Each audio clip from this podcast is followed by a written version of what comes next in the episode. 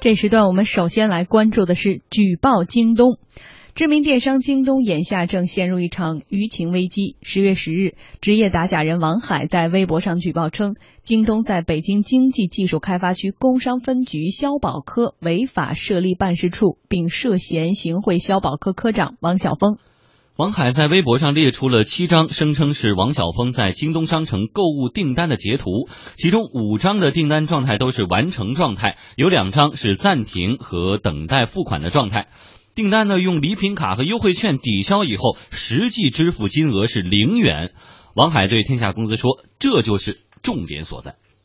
重点是付款啊，付款呢都是用所谓的礼品卡支付的，际付款金额都是零元。我们拿到大概有两百多个订单吧，总金额在七万左右。主要是一四年和一五年，开发区分局管京东也就是两年多的时间，一个工商局的干部。”免费购买这么多的商品，这个很显然是不正常的。特别是京东呢，是他们辖区的企业，消保科的科长呢，就是他正好是负责处理京东的投诉和举报的这么一个官员，所以我们觉得这个很有问题。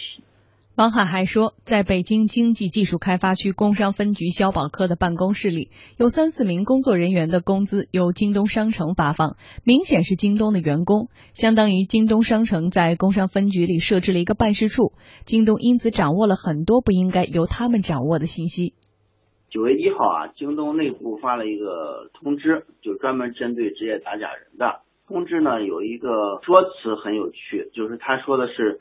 他们的工商事务部收到消费者的投诉和举报的时候，他们会如何如何？那么一般的呢，都是企业的客服部来处理这些事情。一下子出来一个工商事务部，所以我就很怀疑。那么然后就让人进行了解调查。那么后来在调查过程当中，就发现有很多消费者直接就接到了京东来的电话。那么一些本来举报给工商局的信息，举报人的隐私信息，京东在协商的时候、谈判的时候呢，都掌握了。还有呢，就是工商局的处理呢，明显的偏袒这个京东。王海表示，且不论京东的工作人员是否涉嫌冒充公务员，单单是工商局允许京东的人入驻就已经违法了。那么经过现场核实呢，确实是。他们的人在开发区工商局在办公，这一点就是存在严重的问题。如果开发区工商局是要对外出租办公室，那么他应该通过公开的招标进行。如果你京东在开发区工商局办公，这个办公室是免费的，那么这个就涉嫌滥用职权的问题。工商局不应该给企业免费提供办公室。所以，我们先不说他冒充国家工作人员。对消费者投诉的问题，单单就是租赁办公室给京东这一件事情，这就是违法。嗯，和我们的观察员宏宇来交流这个话题哈，您觉得王海的举报理由是不是充分呢？呃，我觉得这个啊，实际上是两个事儿啊。第一件事儿呢，就是所谓的这个免费购物的这个问题。这个问题，我觉得它是一个一个已已经是一个形式的事儿了，就不是我们可以去评判的啊。这是一个我觉得。最后要靠公安机关去看这个是不是，因为礼品卡你不能说是谁给的，对，尤其国家现在三令五申，对我现在我只是用这个卡和优惠券去购物，如果他这个提供的材料是真的话，那你不能证明是谁给的这个，所以我觉得这个从法法理上来说啊，这个现在没有明确的一个一个依据。第二一个呢，从这个办公的这个角度，我觉得这个是两码事儿。呃，现在到点儿，这个就是如果法律没有说不可以的，那这个通常我觉得就不是叫违法的。就是说，如果从京东的角度来说，说我为了去解决一个呃客户满意度的我为了及时回复，哎，我为了及时回复，我从这儿也无可厚非。但是只是说，这里头只有一个最核心的问题，就是工商局。收到了这些反馈以后，是不是公正的执法了？嗯，或者说他是不是对所有的事情公正的处理了？这个是一个核心。嗯，如果他说我把这个事情处理给京东了，然后我去偏袒他，那我觉得这个是有问题的，而且也需要有证据，他确实偏袒了。对。第二一个呢，如果我告诉你这个问题，你尽快要解决，然后如果涉及到什么样的事情，我就去该去执法，该去罚款，该去制止。我该做什么做什么。嗯，这个我觉得从这个角度就无可厚非。嗯，所以现在呢，是我们需要这个王晓峰科长自这个。主动解释一下礼品卡的来源，包括你这优惠券的来源到底从哪儿来的。另外一点就是，大家觉得，呃，我虽然没有证据说你就是偏袒我，但是运动员长期跟裁判员在一个办公室里办公，所以是不是觉得会有这样嫌疑？哎，要不要避嫌？所以呢，现在在这个整个经济大转型的这么一个过程啊，包括互联网对整个这个社会的这个冲击，在道德和法律面前呢，现在有越来越多的，你看啊，就像。八十年代初，那个很多创业者创业的时候，有一个所谓原罪的问题，它有一个灰色地带。在这个时候，这个现在的这个时点，越来越多的出现了一个所谓灰色地带。嗯，这个灰色地带如果解决不好，对于现在的所有的企业家来说，都是一个三十年前的原罪的一个重新。嗯，我们刚才呢只是听到了王海一方面的一些说辞和他的一些举报的理由。我们针对王海的举报呢，京东和北京市工商局宣传处也给我们发来了书面情况的说明。我们来看一下。哎，我们先来看京东方面的说法哈。京东方面表示，王海的说法与事实不符。第一，京东是依照相关行政管理部门的流程，派驻员工到工商局协助办公，以简化信息传递环节，提高消费者投诉的处理效率。第二，京东从未对任何人员提供过所谓的免费购物。如果有关部门开展调查，京东将对相关工作予以配合。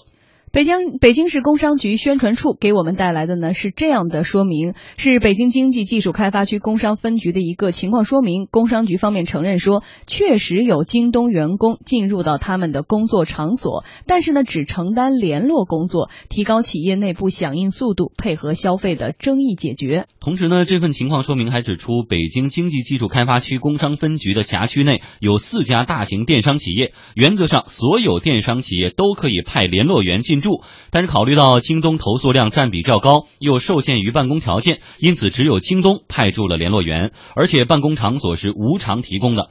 至于王海微博当中反映的个人问题，他们高度重视，会积极配合相关部门展开调查。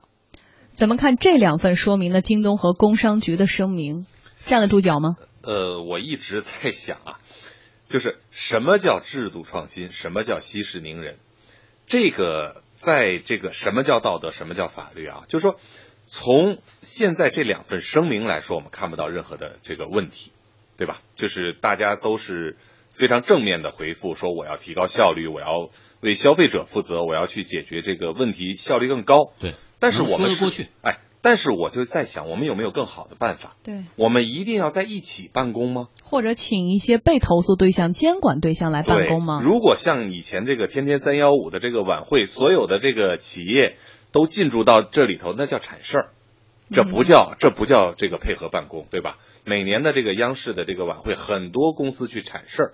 性质就变了，变了。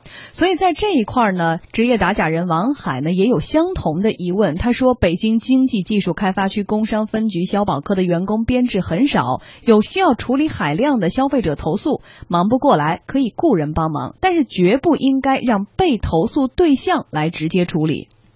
开发区分局一共才三十个工作人员，你一从注册大厅就十多个人，去掉了你的局长、副局长、办公室主任。再去掉你商标广告科、经济检查科、其他行政部门的工作人员都去掉，你消保科最多也就三个人，三个人怎么一年能处理三千个案件、五千个案件？这个很显然他是无法解释的。他雇佣外人来帮他处理案件，这种事情是情有可原的，但是你不应该让被举报人来直接处理举报和投诉，这个是我们不能接受的。京东为了帮工商局干活。他现在的编制是三十六个人，而且很快现在要扩展到五十个人。京东派人进驻工商局这件事情到底有没有问题？我们也咨询了北京威诺律师事务所的主任律师杨兆全。杨律师表示，并没有法律明文禁止这种做法。因为现在呀，呃，特别是电商这一块，它这个投诉量确实是比较大。那么呢，这个相关的部门呀，在进行处理的时候啊，它还是以这个调解为主。那么，如果双方呢达成一致呢，这个事情呢就很好解决了，不一定每个案子呢都会对他进行这个行政的处罚。呃，投诉量特别大的这个企业，工商局呢允许他们的相关的代表进驻，我认为这个做法呢是法律所不禁止的。当然呢，这个过程中啊也应该要注意一点，就是不要让消费者觉得呢相关的公司啊能够进驻到工商局，是不是说表明他们跟工商局这边有什么某种的关系呀，或者是后台呀？那么如果这样的话，那么这种方式呢就应该是没问题的。杨律师还说，王海举报的行贿受贿问题还需要有关部门调查取证，如果证实呢确有其事，公司和相关人员都会受到处罚。